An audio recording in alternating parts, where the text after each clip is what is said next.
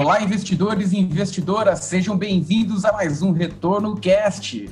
Meu nome é Luiz Felipe Vieira e o Brasil, o país que é sempre o país do futuro, mas nunca o do presente. Quem sabe agora em 2021. Meu nome é Felipe Medeiros e, cara, chega de crise, eu não aguento mais. 2021 é o ano. Vamos ganhar muito dinheiro aí nesse mercado, hein, pessoal? Meu nome é Danilo Ardengue e 2021 vai ser o ano de renda variável, igual era 2020. é bem isso. Meu nome é Lucas Paulino e pelo histórico do Brasil, eu não sou um profeta, mas eu tenho certeza que em 21 vai ter uma crise. Caramba, cara. Se bem que a gente tá falando de Brasil, né? Você vai acertar. É. V vamos... No Onde Investir em 2022, lá no final do ano que vem, a gente puxa esse negócio aí só pra lembrar.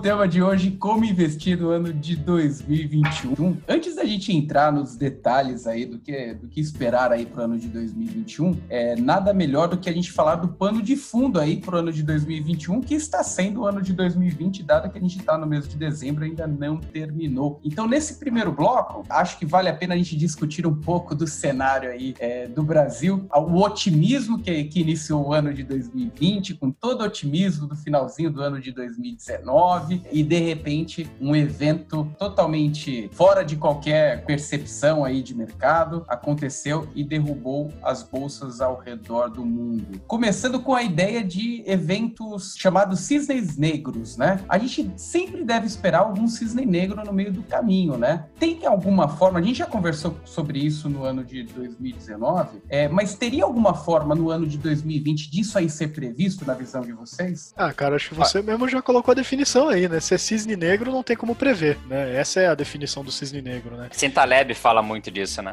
Exatamente, essa é a definição básica. Prever cisne negro é contraditório, né? Mas assim, a gente preveu alguma coisa, a gente fez o um episódio inteiro sobre apocalipse financeiro. A gente errou a motivação, mas que na nossa hipótese lá, os mercados estavam muito inflados, esse monte de quantitative easing, que ia começar a desinflar, e mais um monte de coisas que o próprio Ray Dalio já tinha alertado, e outros mega gestores aí. A gente falou que tinha um risco alto de estourar alguma coisa ao longo de 2020, mas provavelmente seria depois das eleições, né? Porque o Trump ia segurar o máximo para tentar ser reeleito. Aí no final deu outro pepino, bem antes do que a gente imaginava, mas pepino deu, né? Nessa linha, o Lucas meio que teria acertado, né, como profeta, porque algum pepino dá todo ano, né? Mas na nossa tese, ela, aquela anterior do apocalipse financeiro do final do ano passado, tudo, eu diria que ela continua válida, só que agora ela tá ao quadrado, né? Aumentou ainda o tamanho do problema. Então, a hora que começar essa desalavancagem alavancagem, tudo, pode acontecer sim algum problema nos mercados, né? É o famoso Mas, uma hora a conta chega, né? É uma conta que está sendo carregada ali, está sendo rolada, né? Então, em algum momento, ela vai ter que ser paga por alguém ou alguma geração. Não sei se a gente vai conseguir jogar para a geração dos nossos netos, né? Por exemplo. Alguém vai pagar essa conta em algum momento. Agora,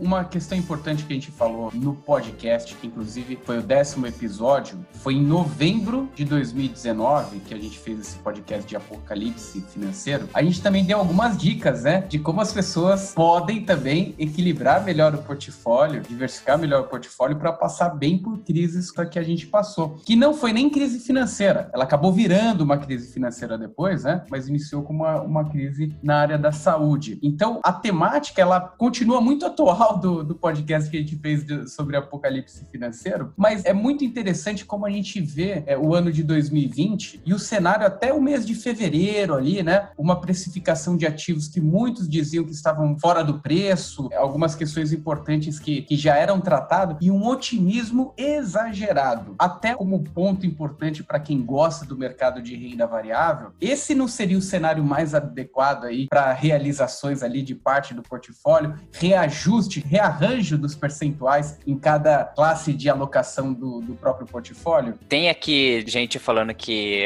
ano que vem vai ser tudo uma beleza, e eu tô falando, meu, vai, vai acontecer algum problema ali, né? Mas assim, realmente não tem como cravar que vai acontecer algo. E assim, um negócio que a gente, desde o começo, a gente sempre fala é a questão da diversificação. Só que não é diversificar por diversificar. E a gente aqui vai explorar um pouco mais ali quais ativos dá para diversificar. E obviamente, se você tá mais pessimista, por você vai colocar em uma classe mais conservadora, mas não adianta, com Selic a 2%, você tem que ter a classe de risco. E se você tá mais otimista, você vai pesar mais a classe de risco e menos a de renda fixa. O X da questão é, é você conhecer ali a tua tolerância de risco, e aí ponderar isso dentro da carteira. Mas daqui a pouco a gente entra nisso. Queria chamar o Felipe para a gente tentar trazer a consciência aí do cenário do ano de 2020, principalmente no âmbito fiscal, quando a gente fala de, de liquidez, é, Felipe? O Brasil ele vinha fazendo uma boa lição de casa ali, né? Final do ano passado. Aliás, desde o governo Temer, o Brasil já faz uma boa lição de casa no âmbito fiscal. Isso vinha animando bastante o mercado até a explosão aí de março de 2020 com a pandemia e os níveis de endividamento voltaram à estaca anterior ali da reforma de previdência, a parte de reforma trabalhista. Como que você enxerga que, que desenho a gente tem como fazer no ano de 2020, Felipe, para essa parte? Só, só, um adendo antes do Felipe falar, na verdade não voltou uma casa, voltou várias casas, que a reforma da previdência era para comunizar 800 bi. E só esse ano, em 10 anos, e só esse ano já foi gasto mais de 800 bi. Então não é que voltou uma casa, voltou várias casas, mas beleza, agora deixa essa bomba aí pro Felipe comentar.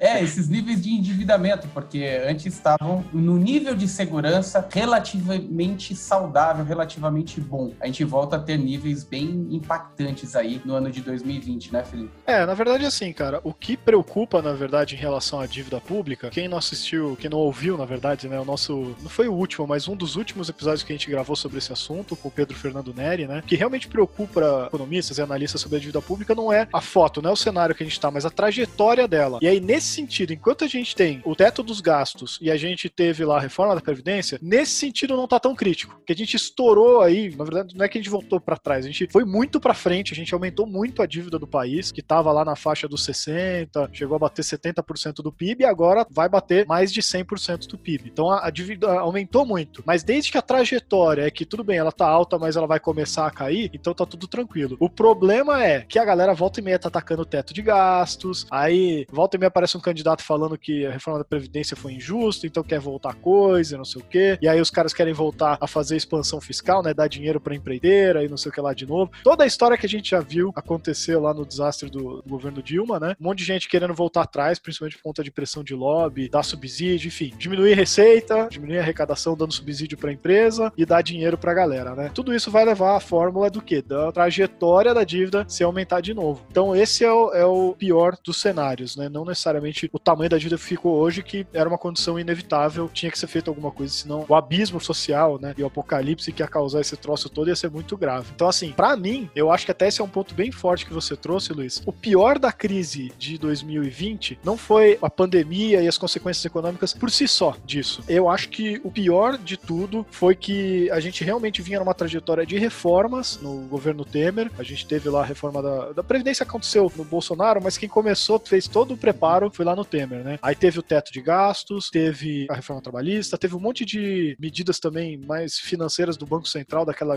agenda BC+, muito interessantes, que evoluiu pra caramba. Enfim, teve a nova TJLP, né, que é a TLP agora. Todas essas medidas, todas essas reformas estavam causando um otimismo de que, pô, o país finalmente tá começando a se arrumar, que nem foi lá no FHC1, né? Foi a época do Plano Real e tudo mais, que, pô, entrou depois de uma trajetória ali de prosperidade econômica, de certa forma, né? E aí, quando entrou o novo governo, tinha uma certa lua de mel. Ah, não, o Paulo Guedes, o cara liberal, reformista, vai fazer um monte de coisa, vai fazer reforma da Previdência, que ele até conseguiu entregar, mas aí vai fazer reforma tributária, vai fazer reforma administrativa, vai fazer reforma disso, disso, disso. E o Paulo Guedes, a gente já viu que é o cara rei do gogó, né? O cara adora prometer que semana que vem vai ter um trilhão disso, um trilhão daquilo. E essa lua de mel foi esfriando, porque depois da reforma da Previdência, todas as reformas que ele disse que ia sair na semana que vem, não ia. E nem na próxima, e nem na próxima, e nem na próxima. E hoje, por exemplo, a reforma tributária, que estava quentíssima no meio do ano, ninguém fala mais, porque totalmente saiu de pauta isso, né? É, reforma administrativa é importantíssima também, até por essa questão fiscal que você trouxe, quase não se fala mais, né? E agora o Paulo Guedes já prometeu tanto e não cumpriu, que acabou aquela lua de mel. Então já está num cenário onde o ministro da Economia fala alguma coisa e o mercado ignora, né? Ele, ah, não, vai ter um trilhão semana que vem. O mercado nem se mexe. É tipo aquele marido que promete pessoas, não, eu vou parar de ir pro bar. É isso aí. Aí lá todo dia lá no bar à noite tomando uma. Não, eu vou mudar, eu vou ser diferente.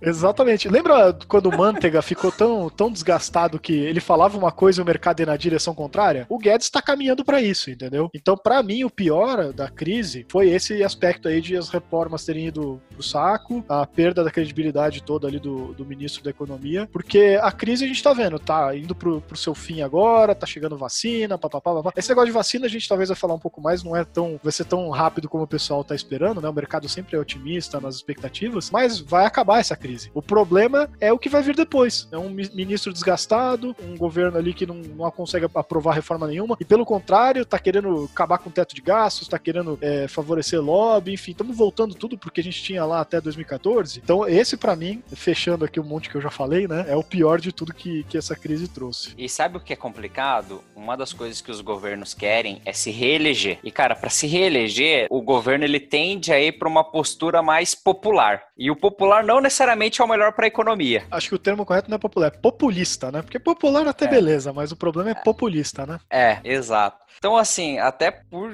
já já tá chegando eleições, a gente corre um risco até maior do governo se enviesar por algo populista ali, que talvez enfie a economia ainda mais no buraco. Cara, é, perfeita colocação, porque geralmente que a gente vê em governos reformistas e tal, né, é que geralmente o executivo aproveita os dois primeiros anos do mandato, onde ele tem maior força, maior aprovação dos, dos eleitores e tudo mais, para fazer esse tipo de coisa, né, porque tem lá força no Congresso e tudo mais, e aprovar o que tem que aprovar. Depois dos dois primeiros anos, a coisa começa a ficar mais difícil, porque às vezes a aprovação começa a cair e porque começa a ficar perto das eleições, que nem você colocou. Então, se não passou, eu vou colocar nenhuma aqui, porque eu tô considerando que a Previdência foi formada lá atrás, tá? Mas se já não passou praticamente nenhuma reforma até então, como que a gente espera que vai passar nos últimos dois anos de mandato? Num governo que é bem populista, como o Lucas colocou também. E as expectativas, para mim, são bem baixas nesse sentido. Infelizmente, o Brasil parece que vai tomar de novo o rumo de, em vez de pensar a longo prazo, vamos resolver tapar ali e fazer um emendo no, no cano, né? Resolver o curto prazo e o longo prazo que se dane, né? Utilizando uma frase da internet, né? As expectativas já eram baixas, mas puta merda.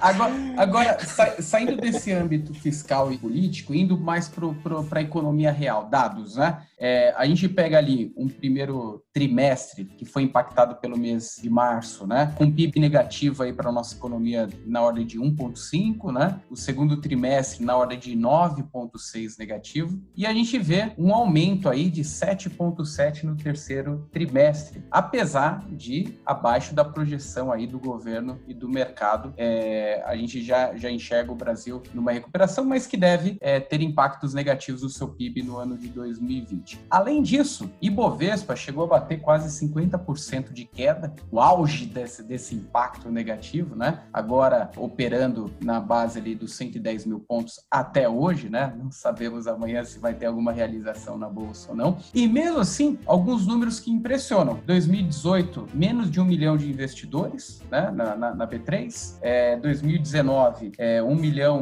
e 600 aproximadamente. 2020, 3 milhões de investidores na bolsa. Isso também não configura é, que, mesmo diante da crise, as pessoas estão começando que não tem outra alternativa senão assumir riscos no mercado produtivo para ter um ganho de capital um pouco diferente aí? Ô, ô, Luiz, aí eu levo pro seguinte, cara, a gente às vezes até fala, pô, você virou empresário pela oportunidade ou pela necessidade? O melhor dos cenários é quando você virou pela oportunidade, que, pô, o negócio tende a dar muito mais, mas tem gente que, pô, perdeu o emprego, não teve saída, virou ali um empresário, ali um empreendedor por necessidade. Foi vender paçoquinha, abrir um, uma lojinha de lanche, não é. sei. Eu tô para dizer que com o investidor, tem um investidor que ele investe pela oportunidade pela necessidade. E o cara começou a investir em renda variável não pela oportunidade. Beleza, alguns eu acho que surfou mesmo, que realmente subiu ali 17, 18 e 19. Mas eu acho que é muito mais pela questão da necessidade, porque renda fixa não tá rendendo nada. Então, só, só meu ponto, é esse. Né? Eu acho que é muito mais subir o tanto de investidores ali pela necessidade.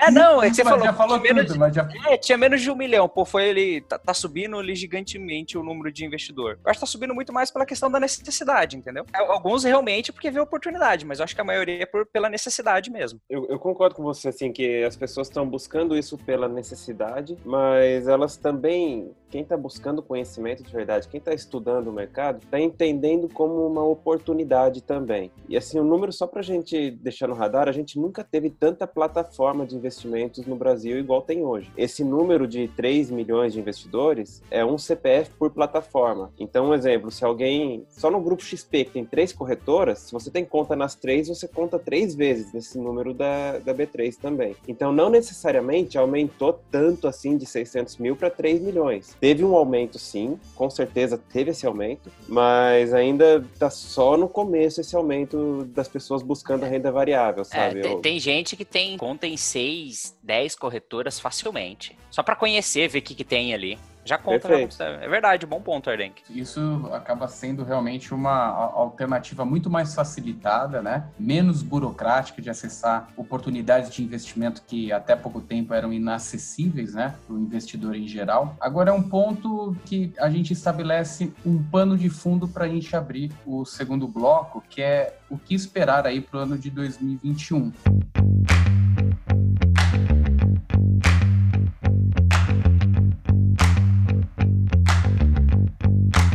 Então, começando agora o segundo bloco. Só um adendo, tá? Eu tô achando que o Danilo e o Felipe já começou o podcast mentindo. Porque eles falaram que tava otimista com o Brasil e até agora eu só vi dado pessimista deles. é verdade, oh. cara. 2021 é o ano. Vamos ganhar muito dinheiro aí nesse mercado, hein, pessoal? Eu, não... eu, tô, eu tô sendo acusado aqui, eu tenho que me defender, então. Eu não, eu não falei que estava sendo otimista com o Brasil, eu falei que estava sendo otimista com renda variável. É, tá bom. Minha defesa, vocês falaram sobre. A gente tava falando agora sobre retrospectiva, as merda que deram. E o que eu não. Realmente, na parte política econômica ali, eu não tô muito animado, não. Mas o mercado apanhou tanto, né? Que acho que tem espaço ali para fazer alguma coisa. Mas vocês sabem como que, que é a minha visão com esse negócio de mercado também, né? Eu, eu, vou muito mais pelo. Eu não sei qual que é o futuro, vou alocar uma carteira ali distribuída. Que se der pepino, eu vou cair menos que o mercado e boa, né? Se for olhar pro mercado lá fora, eu acho bizarro o SP ficar batendo recorde todo dia não faz sentido. Uma hora esse negócio vai ter que corrigir. Então... E é muito importante acompanhar Jornal Nacional e Revista Caras, porque se tiver oportunidade de bolsa nesses veículos de comunicação, é hora de sair, né? Reza a lenda que sim. É. Agora, voltando para essa questão do, do, pano de fundo, a gente vê é, o Brasil estava num caminho interessante de ajuste fiscal, tivemos aí alguns endereçamentos importantes de liquidez do mercado para reequilíbrio da economia, independente de qualquer coisa, a gente passa a ter é, uma sensibilidade é, maior para a questão dos gastos públicos, mas mesmo assim a gente tem uma estabilidade aí na taxa de juros, uma inflação que para muitos não é uma inflação consolidada, né? É uma inflação momentânea, principalmente por, por, questões cambiais e dessa estilingada de curto prazo da, da economia, mas que a taxa de juros deve se manter baixa aí nos próximos anos. E o, o investidor internacional é, tendo muito mais interesse no, no mercado produtivo de investimento e infraestrutura do que aquele investidor internacional rentista que a gente tinha no passado recente também. Isso abre um pano de fundo aí interessante. O primeiro que eu quero trazer é exatamente esse cenário que vocês traçaram, não tem otimismo em todas as áreas do Brasil. Não é no Brasil que eu tenho otimismo, mas é, por exemplo, em renda variável. Sabendo também que a nossa bolsa não obedece à premissa do mercado real, né? A nossa bolsa e o Ibovespa não representa a nossa economia real. A gente está falando da nata da nata das empresas que são estabelecidas ali na bolsa e muitas delas crescem em ambientes de crise, é, se fortalecendo ainda mais. Então a gente vê algumas oportunidades interessantes aí para o ano de 2021, mas eu gostaria de explorar um pouquinho mais essas questões. E começando com os dois ali, otimistas ainda, renda variável, Felipe e o Danilo aí, como que vocês estão enxergando essa estilingada de oportunidade aí? Só um adendo em cima do que você falou que a Bolsa não reflete, não reflete mesmo que assim, no Brasil teve várias empresas que quebraram ao longo de 2020, e na Bolsa, beleza, teve empresa que desvalorizou, mas não teve uma que quebrou. Só para ter uma ideia como que não reflete mesmo, é a nata da nata que nem você comentou. Não, mas vamos lá, qual, qual que é o, o negócio aqui? Acho que um ponto interessante interessante, eu já vou puxar essa coisa do Luiz aí do investimento gringo, que essa é uma coisa que eu tava aguardando para comentar sobre pra frente. Uma coisa que me, me animou bastante, saiu mais forte agora essa semana, porque já tá rodando, mas já tinha saído algumas coisas antes, é sobre, de fato, esse interesse de mercado estrangeiro dentro do Brasil. Então, primeiro assim, no sentido de que o fluxo estrangeiro bateu uns recordes aí recentes, né? Acho que agora em novembro, começo de, de dezembro, por conta de uma maior otimismo que tá acabando a recessão da a pandemia toda e tal, os gringos estão tomando mais risco novamente e mandando dinheiro para países emergentes, né? E que nem você, você tá colocou... tá ligado que 30 bi de, de, reais que entrou aqui no Brasil é 6 bi de dólar, 6 bi de dólar não é nada, né? Não, não é, mas é um, é, é um fluxo, né? É, se o otimismo continuar, vai continuar entrando dinheiro, né? Então, assim, à medida que o mundo se recuperar, a gente espera que vai continuar entrando mais capital gringo e isso faz mais movimento para cima ali das coisas. Ainda mais que com esse dólar atual, nossas empresas estão a pechincha lá pro gringo. Então, é, isso já é interessante por si só. Mas o que eu tava falando sobre a notícia é o interesse dos gringos no Brasil também, das empresas gringas, do mercado financeiro gringo. Então, a mais recente foi a BlackRock, que é uma das maiores gestoras do mundo e uma das principais, que briga ali lado a lado com a Vanguard, que também é muito forte, nessa parte de ETFs. Então, assim, no Brasil, a gente tem ali algumas dezenas, tem pouquíssimas ETFs pra gente escolher, basicamente ETF dos nossos índices da B3, que não são grandes coisas, né? E a gente não tinha muita opção mesmo do, de como diversificar nosso dinheiro dentro de ETFs, por isso que não era uma coisa muito é, que gerava muito interesse do investidor. Mas agora, com esse interesse maior dessas empresas gringas, só essa semana a BlackRock já soltou mais 37 ETFs. E eles já anunciaram que até final de janeiro eles querem soltar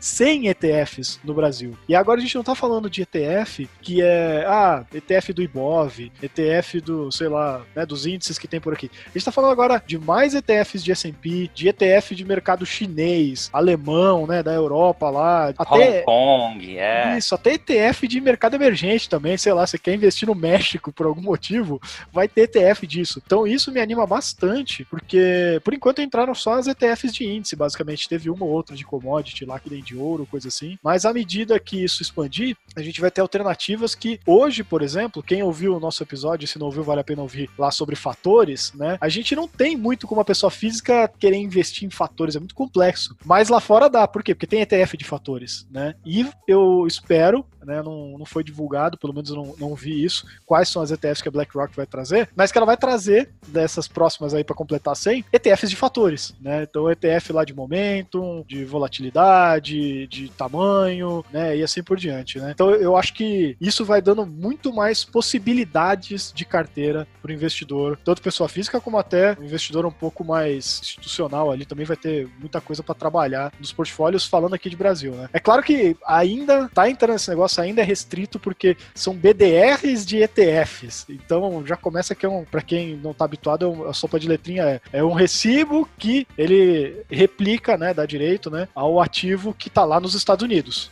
né? Que é a ETF em si. Então, como tem toda essa confusão e os relatórios eles não são padronizados em português, papapi, papapá, a CVM bota um limite ali que ainda é só para investidor qualificado, ou seja, investidor que tem mais de um milhão de reais em investimentos, né? Mas já é alguma coisa. A gente não tinha nem isso antes. Enfim, então meu otimismo é esse desenvolvimento do mercado, tá? Eu acho que a taxa de juros baixa, mas com um cenário um pouco mais otimista em relação ao cenário econômico mundial, vai trazer capital gringo, então deve dar mais uma puxadinha aí no mercado mercado de renda variável e o investidor local vai ter mais alternativas do que simplesmente ficar seguindo dica de youtuber e ficar, sei lá, comprando fundo caríssimo de banco, enfim.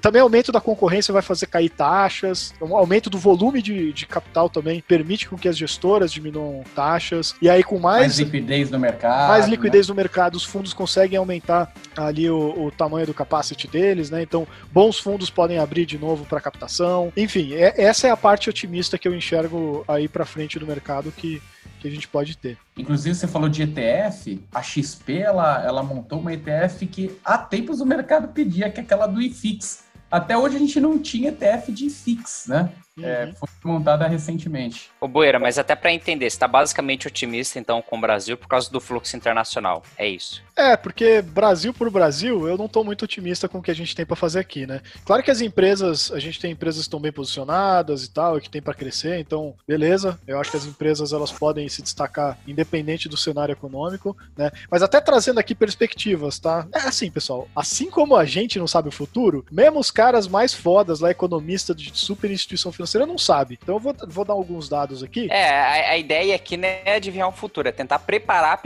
para o futuro, né? Pelo que vem pela pela frente. Perfeito, exatamente. Então eu vou trazer uns dados aqui que a gente puxa do relatório Focus. Ele, na verdade, é a expectativa dos agentes, dos principais agentes de mercado. Então, economista de grande banco, de corretor e tal, analista e tal, que o Banco Central faz uma entrevista por telefone com esse pessoal, né, toda semana, e traz lá a média, a mediana, enfim, traz lá o que, que em geral, esses caras estão esperando. E como que esses caras, na semana aqui que a gente tá gravando esse episódio, né, estão imaginando 2021? Então, o que a gente tem aqui, ó, em termos de inflação, eles estão imaginando que a gente gente deve ter 3,5. Então até aí, beleza. Tá dentro da, do alvo ali, né, da meta do Banco Central. Se eu não me engano, em 2021 já vai ser 4. Então sem problemas. No aspecto de PIB, o, o mercado espera que o Brasil vá crescer 3,5. E assim, de novo, geralmente o mercado é otimista e corrige esses negócios para baixo ao longo do ano. Então aqui eu já não fico muito otimista. Por quê? Porque 3,5 no ano que vem ainda não vai ter recuperado o buraco desse ano. 3,5 no ano que vem, provavelmente a gente vai ter que esperar até 2022 para voltar a estacar zero da onde a gente estava no PIB. E para Selic já se espera 3%. Então já se espera que a nossa taxa Selic, nossa taxa básica de juros, vá começar a subir. E novamente, como geralmente o mercado é meio otimista, pode ser que o PIB seja pior e pode ser que a taxa de juros suba mais do que isso. Então tem esses, esses poréns aqui, eu não lembro porque a gente está falando disso aqui, né?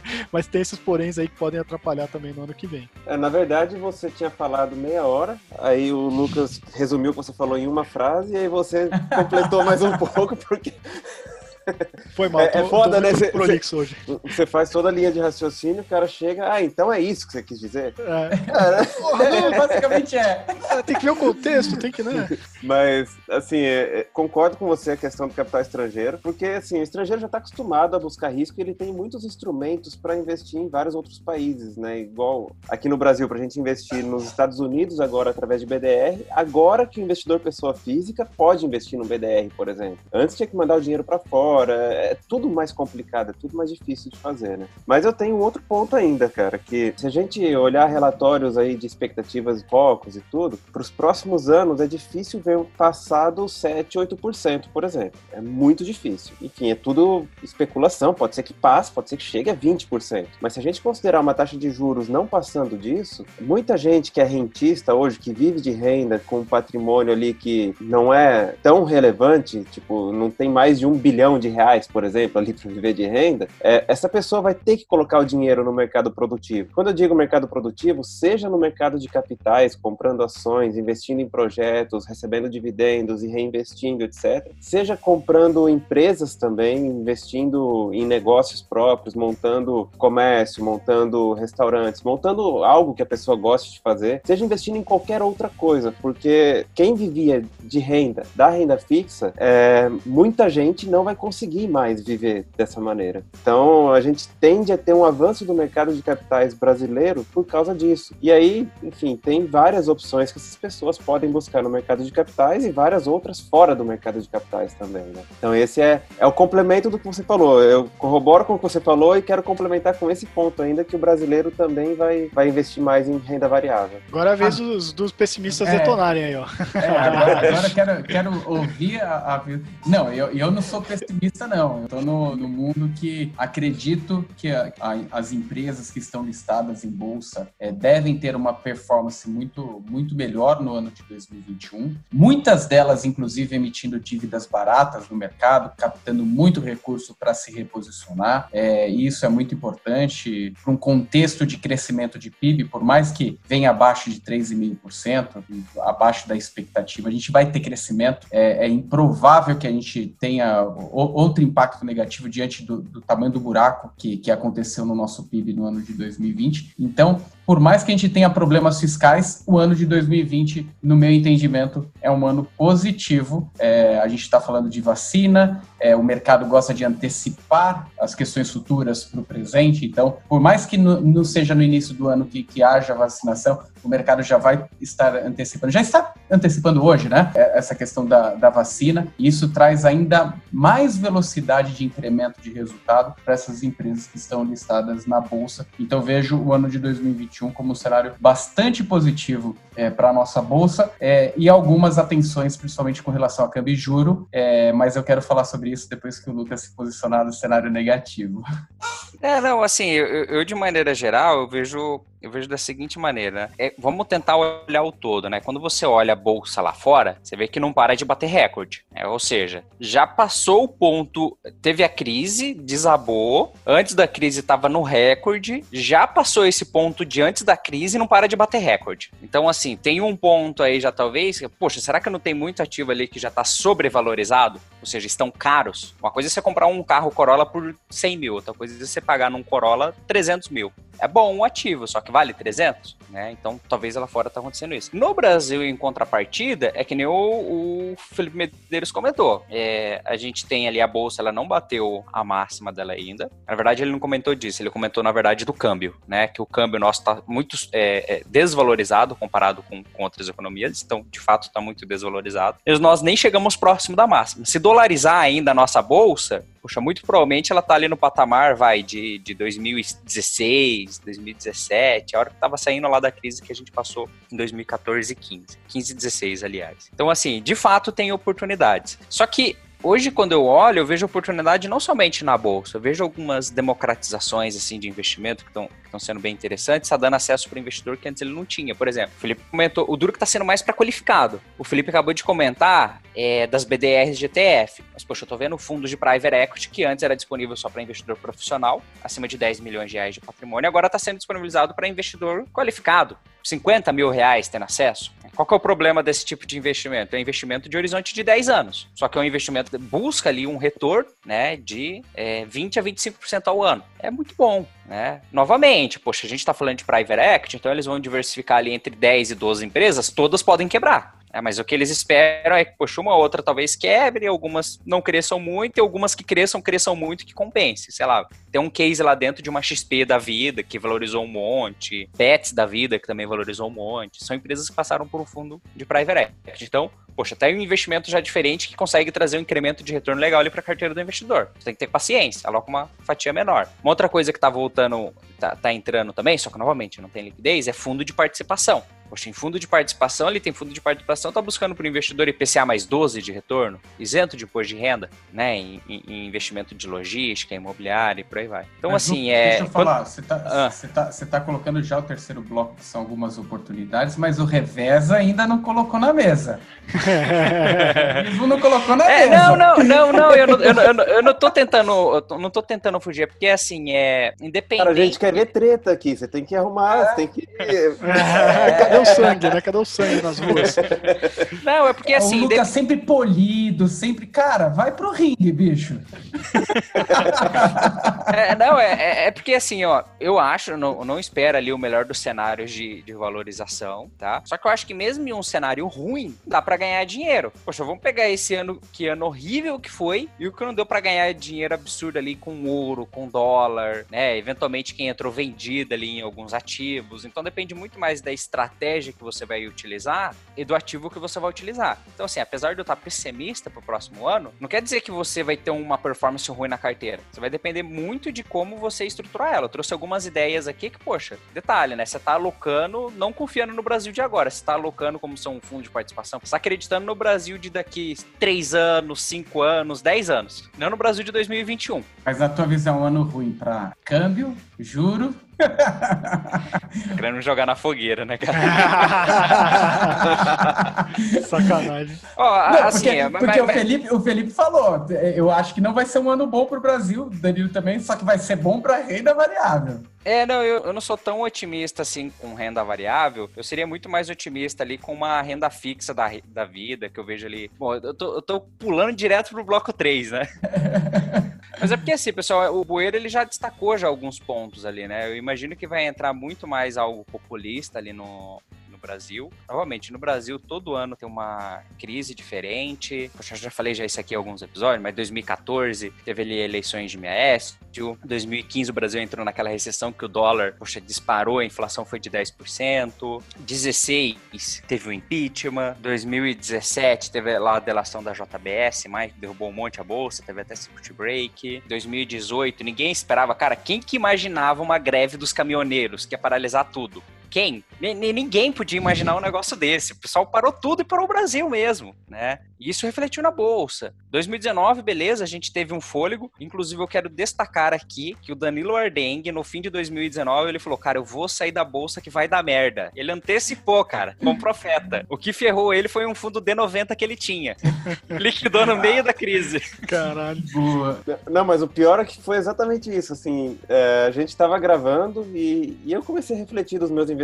Eu falei: Não, eu acho que já tá tudo muito esticado e eu quero liquidar os fundos que eu tenho aqui de renda variável. E pedi para liquidar, e tinha fundo D30, D45, D90. O D90 foi liquidado três dias depois do primeiro circuit break. que já foi, é, era, era sangue para tudo quanto é lado no mercado. Mas pensa pelo lado bom, só ficou líquido porque veio mais queda depois, né, para comprar. É. Mas o. Só que daí ele se posicionou dois, em renda fixa. Os outros dois vieram bem antes da queda. Não, mas eu, eu entrei em renda variável de qualquer maneira também. É só. Eu acertei um trade ali, mas não é nada pra se vangloriar, não. Foi muita cagada mesmo. Mas o aprendizado é que tava diversificado, né? Se eu tivesse só com esse fundo D90, eu ia estar muito puto. Imagina, eu solicitei o resgate, eu sei a data que vai cair, eu vejo o mundo pegando fogo e, e agora eu vou sair do fundo. Eu não vou ter o que fazer depois. É, é um sentimento muito ruim de, de ficar, né? Então, assim, dois, 2019 foi bom que trazer só esse adendo do, do Danilo. 2020, pô, fresco aí na memória, né? Assim, não precisa ser nenhum profeta ali pra falar que 2021 vai ter alguma treta que vai acontecer ali no Brasil, né? Rui, Rui BR aqui, né, meu? Então, é certeza que vai. Não, não consigo prever o que, não consigo imaginar o que, mas todo ano tem. Todo ano tem, então assim, o segredo é diversificação, né? E... Vou colocar o Ricardo Amorim aqui para bater um papo com a gente, que desde 2007 fala Bolsa 200 mil pontos. É, mas assim, no, novamente, só reforçando, não quer dizer que por causa disso não tem como ganhar dinheiro.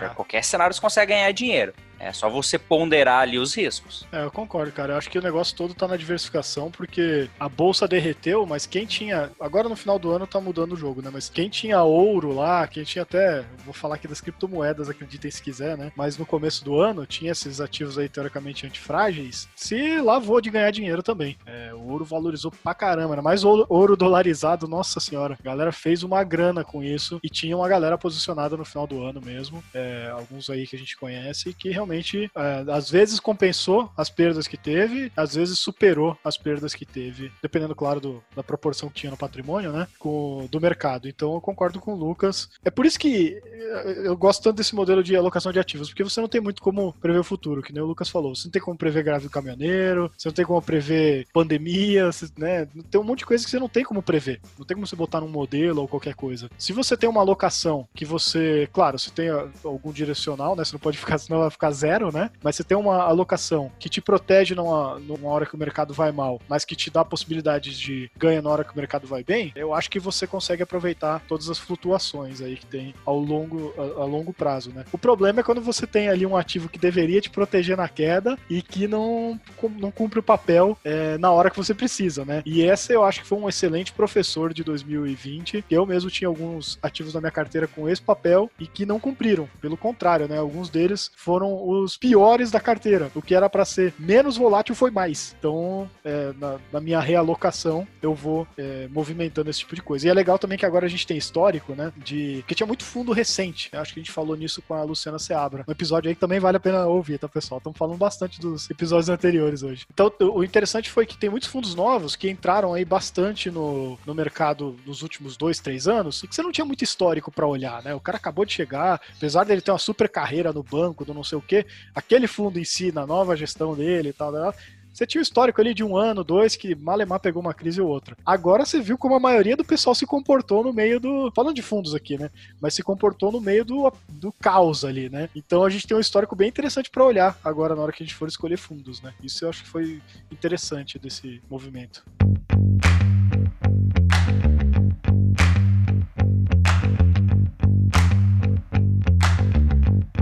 E agora entrando para o terceiro bloco, das classes de ativos, que é o que esperar aí para o ano de 2021, acho que vale uma ressalva, né? Porque a gente tentar acertar o curto prazo é bem complexo, né? O investimento ele tem que obedecer um horizonte mais longo, principalmente quando a gente fala de assumir riscos. Em um cenário de taxa de juros a 2%, é muito difícil que você não assuma riscos. É, o risco está em você não assumir risco no seu portfólio, porque você vai perder dinheiro para a inflação. É, mas eu destaco aqui o empreendedor empreendedor, desde a pequena empresa até as grandes empresas que atuam no Brasil. Gente, olha essa retrospectiva. Sarney, 85 a 90. Collor 91 a 92. Itamar Franco 92 a 94.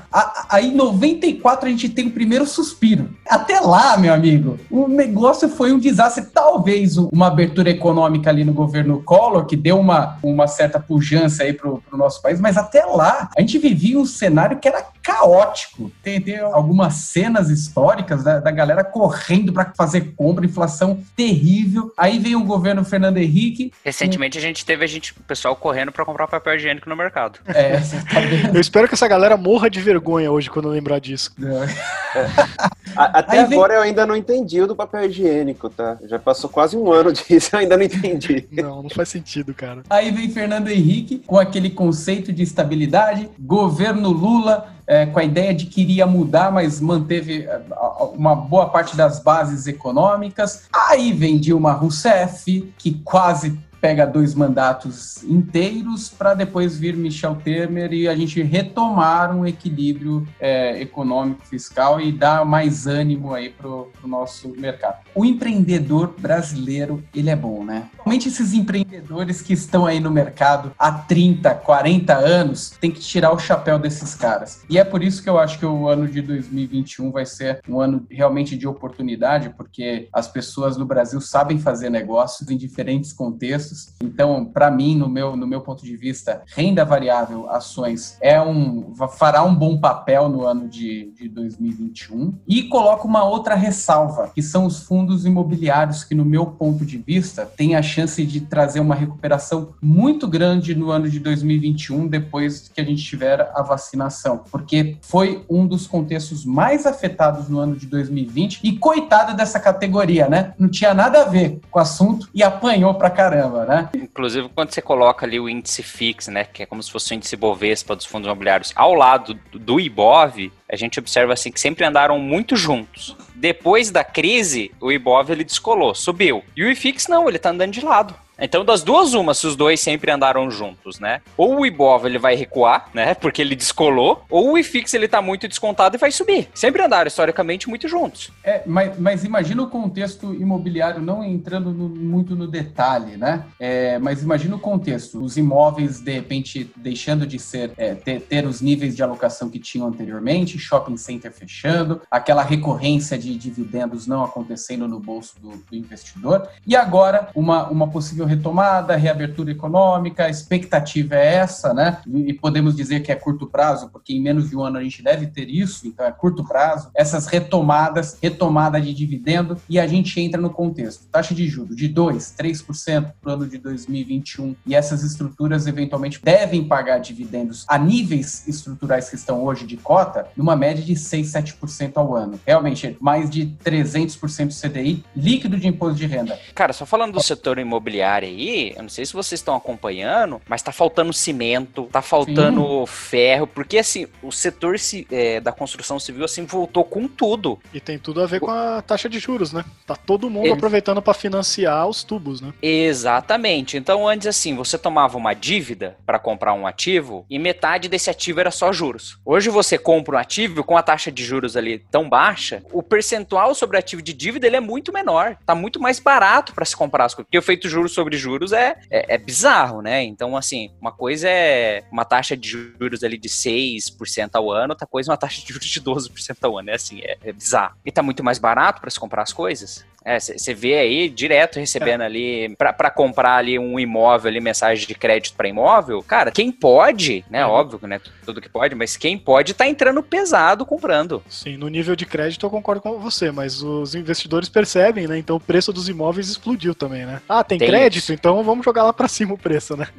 É isso. Tô É, e conversando ali de demanda, recu- é, é, com diversas construtoras ali. Eles não têm mais estoque, estão construindo. Eu concordo também com, com o contexto que o Luiz desenhou, né? Eu acho que os fundos foram muito machucados, principalmente os, os que tiveram que fechar mesmo, tipo shoppings, acho que é o mais emblemático de todos os casos. Mas o, o mais interessante é que teve toda a discussão aí ao longo de 2020 de ah, novo normal, blá blá blá blá blá blá. E de fato, vai ter muita empresa adotando home office total ou parcial, mas ao mesmo tempo tem muita empresa que falou que não rola esse negócio. Eles vão voltar pro presencial, porque tá sendo horrível é, o desempenho do, do home office, né? Então, meu, os lajes corporativos que também sofreram bastante, à medida que a vacinação avançar, vão voltar a subir também. É, talvez não vai voltar 100%, mas assim, uma parte relevante vai voltar. É, os bem localizados, assim, é muito difícil de os caras não. Imóveis de alto padrão bem localizados não se recuperar, né? Imóveis de alto padrão e bem localizados, eu acho que o pior que pode acontecer é ter uma redução do valor de aluguel, do valor da laje. Assim. Ficar sem inquilino é muito difícil, é muito difícil mesmo. É, esse inclusive é um ponto chave, tá, pessoal, de quando se fala de fundo imobiliário, tá? Ah, beleza, é importante ver a gestão, é importante ver vários detalhes ali, taxas para levar, mas o ponto chave, quem já viu o nosso curso já de fundo imobiliário já deve ter, ter visto ali, é localização do imóvel.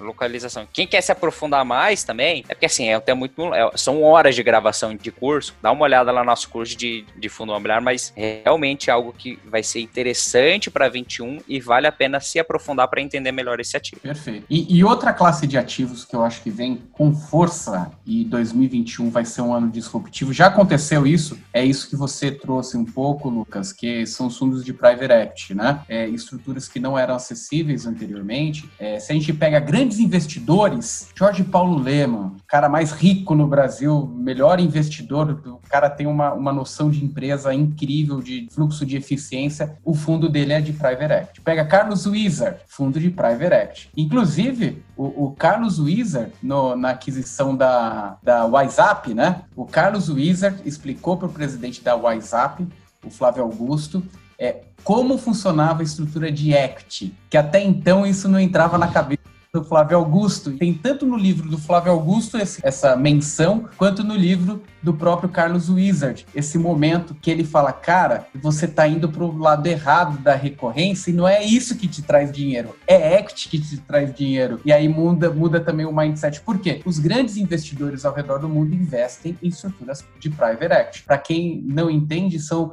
empresas é, que já existem no mercado, não estão listadas na, nas bolsas, mas esses grandes fundos, esses grandes gestores investem nessas empresas, compram parte dela ou totalidade dela, tornam essas empresas mais eficientes e depois vendem lá na frente com múltiplo de 10, 20, 30 vezes o valor investido. É, o que aconteceu com a XP é, quando, quando até, vamos dizer que até a compra do Itaú da XP é, foi mais ou menos um private equity ali, né? Uma compra de 5 bilhões que está valendo mais de 50 bilhões hoje. É, então, é, é, esse tipo de estrutura eu também vejo com muito bons olhos essa abertura para o investidor. Imagina, antes você tinha que acessar com, com 50, 100, 500 milhões uma cota dessa e agora você acessa com 50 mil, igual o Lucas falou. É, eu também acho que investimentos alternativos realmente devem crescer bastante bastante, não só pelas oportunidades de mercado aí, com é, dinheiro barato e tudo mais, do, do, dos juros baixos e tudo mais, mas por conta dessa, que foi falado acho que no primeiro ou segundo bloco, maior acessibilidade, né? Ter mais acesso a esse tipo de coisa, que antes era só realmente investidor profissional e montantes milionários para você entrar. Então hoje em dia tem fundos com aportes mínimos bem menores e você sendo investidor qualificado, né? Que aí tem que ter um milhão de patrimônio financeiro, ou se você tiver alguma certificação de mercado também te abre essa porta, né? Aí você com um aporte menor já consegue participar desse mercado também. E é um tipo de investimento bem interessante mesmo,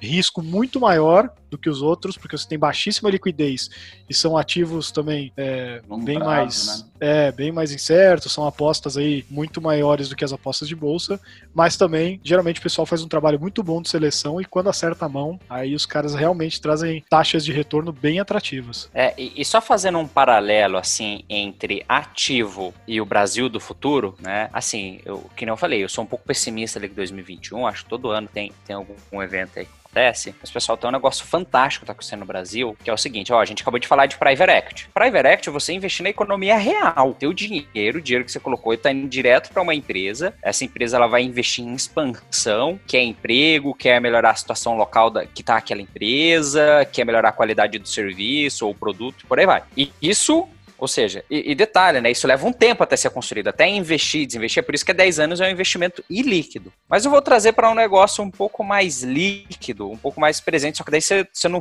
surfa uma onda de valorização tão grande. Vamos pegar, por exemplo, alguns IPOs que estão acontecendo recentemente. A IPO da Pets, que aconteceu, né? Poxa, ele foi para investir, esse dinheiro foi destinado ali para a empresa investir e melhorar a qualidade do serviço dela. Vamos pegar um que está para acontecer, que está para ser o segundo maior IPO do Brasil, que é o da Reddor. É para investimento investimento ali também em economia real. Então, assim, a gente teve diversos IPOs aí nesses últimos, nos últimos tempos. O Luiz Felipe falou aqui do, do Enjoei, enfim. E acontece, é investimento direto para a expansão. E detalhe, por que, que as pessoas estão topando investir nesse tipo de ativo? Por que, que é um retorno maior não está mais topando o CDI? Assim, esse movimento de cair a taxa de juros e o investidor ir para ativos de maior risco, pode-se dizer, é ele também fomentando o crescimento do Brasil do futuro, né? E tendo uma participação direta nisso. Então, assim, é um, é um movimento que, assim, novamente, 2021 eu tô meio pessimista, mas assim, o, o, Brasil do futuro, com esse movimento que teve de juros, o mercado de capitais estando cada vez mais atuante, eu acho que, assim, é um movimento muito positivo para o Brasil, tá? E detalhe, mercado financeiro, ele não é fim, ele é meio. Porque, novamente, está captando dinheiro ali através do mercado financeiro, mas para direcionar para a economia real. Uma fatia disso aí, obviamente, para o mercado financeiro, que são comissões e por aí vai. Mas o grande, quem é muito beneficiado por isso, são as pessoas diretamente, a economia real, né? E esse eu acho que é um fator assim muito relevante que está acontecendo no Brasil e que vai crescer cada vez mais nos próximos anos.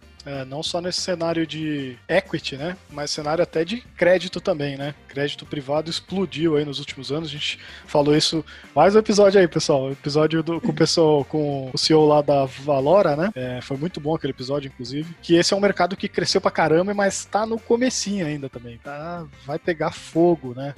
É, as empresas financiando muito mais pelo mercado do que pelo BNDES e sistema bancário tradicional, né? É, e, e só para vocês terem ideia, né? Normalmente o pessoal sempre falou muito, ah, a JBS pega dinheiro do BNDES, pega dinheiro barato, tá fazendo a empresa crescer com dinheiro do povo, não sei o quê. Pessoal, só pra vocês terem uma ideia de como mudou, a JBS, ela acabou de fazer um IPO de, um, de uma renda fixa, um CRA, foi um dos maiores IPOs ali de renda fixa. Eles captaram quase 2 bilhões de reais através de um, de um, título de dívida ali, que, que foi investidor que financiou, né? Então, só para você ter ideia como que tá mudando a dinheiro. Antes era o BNDES, agora, pô, a JBS tá, tá vendo ali que é mais interessante tomar no mercado do que tomar, porque mudou ali as condições de juro via BNDES. É, então, assim, você vê algumas coisas micro ali que o Brasil ele tá caminhando, entendeu? E você vê na prática, isso daí da JBS é, é muito claro, entendeu? Antes valia a pena tomar via BNDES, era mais barato. Não, Agora não, poxa, que... eu prefiro tomar no mercado de capitais. E aconteceu, o investidor tomou, foi quase 2 bi de oferta. E as duas coisas andam juntas, né? Tanto o financiamento através de crédito privado, tudo, quanto o crescimento das empresas em equity, etc, né? Um não consegue existir sem o outro. Se a empresa não crescer, ela não vai conseguir pagar a dívida, e se ela não tiver perspectiva de crescimento, ela também não vai lançar dívida. Enfim, os dois mercados vão dar juntos, tanto crédito privado quanto renda variável, né? Perfeito. E eu acho que a maior lição é com relação à alocação necessária para toda a carteira e todo o portfólio, a gente aprendeu ainda mais no ano de 2020, que é ter uma diversificação também internacional. Você usar ativos internacionais. O que antes no passado era praticamente impossível do investidor comum acessar, né? É, BDR não conseguia acessar, é, mandar dinheiro para fora era terrível, um custo gigantesco, é, não tinha como acessar, é, salvo o fundo de dólar, né? de fundo de dólar, com taxa de administração de 5%. É, mas agora vem uma avalanche de estruturas internacionais de primeiríssima linha entrando aí. É, boa parte para o público qualificado, é, é, é, certo, mas uma grande porção disso já disponível para o investidor comum, e isso é fundamental quando a gente fala de ambientes de crise, você tomar cuidado com as vias de investimento que você é, aloca o seu, o seu patrimônio, o seu portfólio. Porque uma vez que aquela via estiver clonada, você precisa de vias alternativas para fluir também os seus, os seus ativos na sua carteira. Nem tudo tem que andar positivamente, aliás, se tudo andar positivamente, você pode ter um grande problema portfólio. É, mas é importante você ter a visão de diversificação e isso já dá para começar no ano de 2021 bastante é, é, focado em olhar a estrutura e a, por, a porção que você vai alocar em ativos nacionais, que o ano de 2020 foi bastante aprendizado. A gente já falava bastante de diversificação internacional e agora mais do que nunca a gente fala sobre esse tema. É, que nem a, a gente falou ali mais, mais cedo sobre as, os, os, BDRs de ETFs, né? Isso aí já abre bem mais fácil também as portas. Ah, quer investir lá no mercado chinês, que a China vai ficar maior que os Estados Unidos e tal. Tá lá, tá lá é ETF, molezinha, diversificado trocentas empresas, né? Ou não, quero investir lá, sei lá, em qualquer outro mercado, vai ter lá a opção, né? E Na BlackRock. É. Na BlackRock, você, hoje você consegue investir. É isso aí. Então vai ter bastante oportunidade. Mas eu queria puxar aqui um, um, tema agora, um ativo, na verdade, né? Que a gente falou de crédito privado, falamos um pouco sobre renda fixa, que eu acho que talvez é o patinho feio, né? Que eu acho que o investidor tem que tomar muito cuidado em alocações por agora, que são os títulos pré, né? Títulos pré, títulos inflação. É claro que tem que ver se a curva longa não tá. Eu vou ter que falar um pouco de financeiros aqui, tá, pessoal? Mas se a curva longa não tá realmente esticada demais, vai tá, dar mais uma caidinha, então tem mais algum espaço. Mas assim, o contexto hoje eu diria já que é pro profissional, sabe? Pro investidor, pessoa física, a menos que ele compre o título com o intuito de ficar até o vencimento, tem que tomar muito cuidado com o título pré e de inflação agora, porque até como eu falei ali sobre o relatório Focus, né? A expectativa é agora o juro começar a subir e não continuar caindo, como foi, eu colocar aqui entre aspas, a mamata, que era quase um, um ganho meio que certo ali, né? Que teve nos últimos anos de queda, queda, queda de taxa de juros e ganhar com ágio desses títulos, é, títulos prefixados em geral, né? Seja privado ou público, né? Só um adendo, isso aí é muito bem pontuado, Felipe, que é o seguinte, pessoal, foi feito um estudo com os olhos últimos anos. O título pré-fixado, ele 70% das vezes, 70% do tempo, ele ganhou do pós-fixado. O que, que, é esses outros 30% que ele não ganhou, tá? É esse movimento onde começa a embicar para cima a curva de juros, que normalmente quando tá começando, o mercado ele não precificou ainda da maneira correta, tanto que vai subir. Ou, ou seja, o principal ponto mais preocupante do pré-fixado é o começo da subida, porque você não consegue mensurar exatamente quanto vai subir. Então tem título ali, tá pagando 10%, mas pô, será que não vai ser, na verdade, um de 12 que vai compensar, um de 13? Não tem como saber. Então é, é um cuidado bem prudente esse que o Felipe comentou. É, pré-fixado realmente é é, risco na veia, na curva. O risco muda um pouco se você leva o ativo até o final, né? É, se, se você está satisfeito com a taxa pré-fixada até o vencimento, tudo bem, tudo certo, independente do que aconteça no mercado, é aquilo lá que você vai ter como combinado. E os títulos de inflação também, é, a gente ainda tem uma, uma diferença de resultado realmente impressionante quando a gente vê algum de IPCA mais 4, isento de imposto de renda, 4% acima da inflação de imposto de renda, ainda é uma taxa extremamente alta, principalmente para quem levar esse ativo até o vencimento. Né? É bem bom. Porque quem leva até o vencimento não sofre as oscilações de marcação ao mercado desse título. É, se eventualmente você quiser vender no meio do caminho, você vai vender pelo que estão comprando esse ativo no momento que você é, vender. Se você quer uma carteira longa de bom resultado, os atítulos de PCA+, possivelmente sejam os que mais blindem a tua carteira com relação ao ganho real. Você efetivamente vai ter um ganho real, logicamente mantendo um portfólio com boas empresas aí na sua estratégia de crédito privado. Mas é um ponto bem válido aí, Felipe. E você que está nos ouvindo aqui, qual ativo você acha que vai ser melhor aí para o ano de 2021. Mande aí para a gente no retornocast@maisretorno.com e também pontua aqui as nossas principais mídias sociais. Estamos no YouTube, no youtube.com/barra mais retorno, Instagram arroba mais underline retorno e o Telegram, o link na descrição aqui desse nosso podcast. Obrigado pessoal que nos ouviram até aqui e até a próxima. Valeu pessoal, boa sorte aí com 2021. Um abraço e bons investimentos. Você ouviu Retorno Cast.